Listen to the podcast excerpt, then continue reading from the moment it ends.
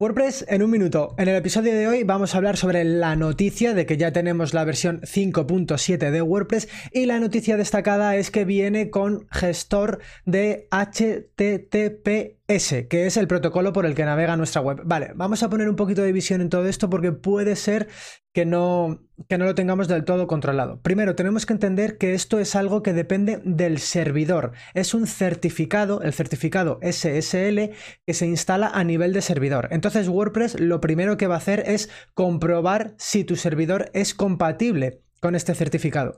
En el caso de que sea compatible y que tú no lo tengas ya implementado, lo que hace es instalar este certificado en tu, en tu servidor. Esto es algo que los proveedores de alojamiento ya deberían hacer hace mucho tiempo. De hecho, SiteGround, nuestro eh, proveedor prefe, lo hace en un solo clic. La cosa es que depende del servidor. Entonces WordPress comprobará si tu servidor es compatible y en ese caso te mostrará un botoncito para que lo puedas eh, hacer en un solo clic. ¿Dónde te vas a encontrar esto? En herramientas, salud del sitio y tendrás que buscar en seguridad. De hecho, te va a salir la alerta de, oye, que no tienes el...